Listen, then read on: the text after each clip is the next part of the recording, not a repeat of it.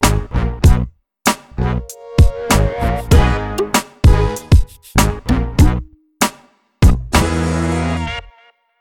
Aber was kann man gegen ein Virus tun?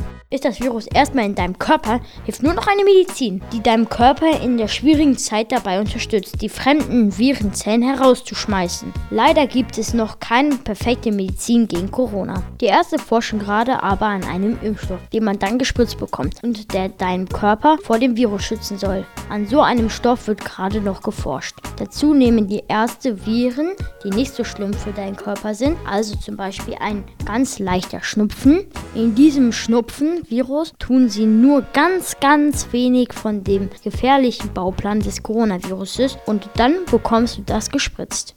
Der Körper kann den leichten Schnupfen mit etwas Corona drin leicht besiegen. Und das Tolle ist, er kann sich sogar merken, wie er das gemacht hat.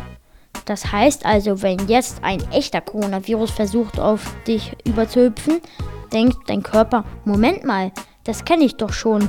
Ich weiß, wie ich ihn besiegen kann und wo er sich gerne versteckt. Das habe ich von der Impfung gelernt. Leider dauert das Herausfinden eines Impfstoffes aber eine ganze Zeit und man muss es ja auch erstmal testen und abwarten, ob es wirklich bei allen wirkt. Deshalb gibt es für Corona noch keinen Impfstoff, wie es für Masern oder Röteln gibt.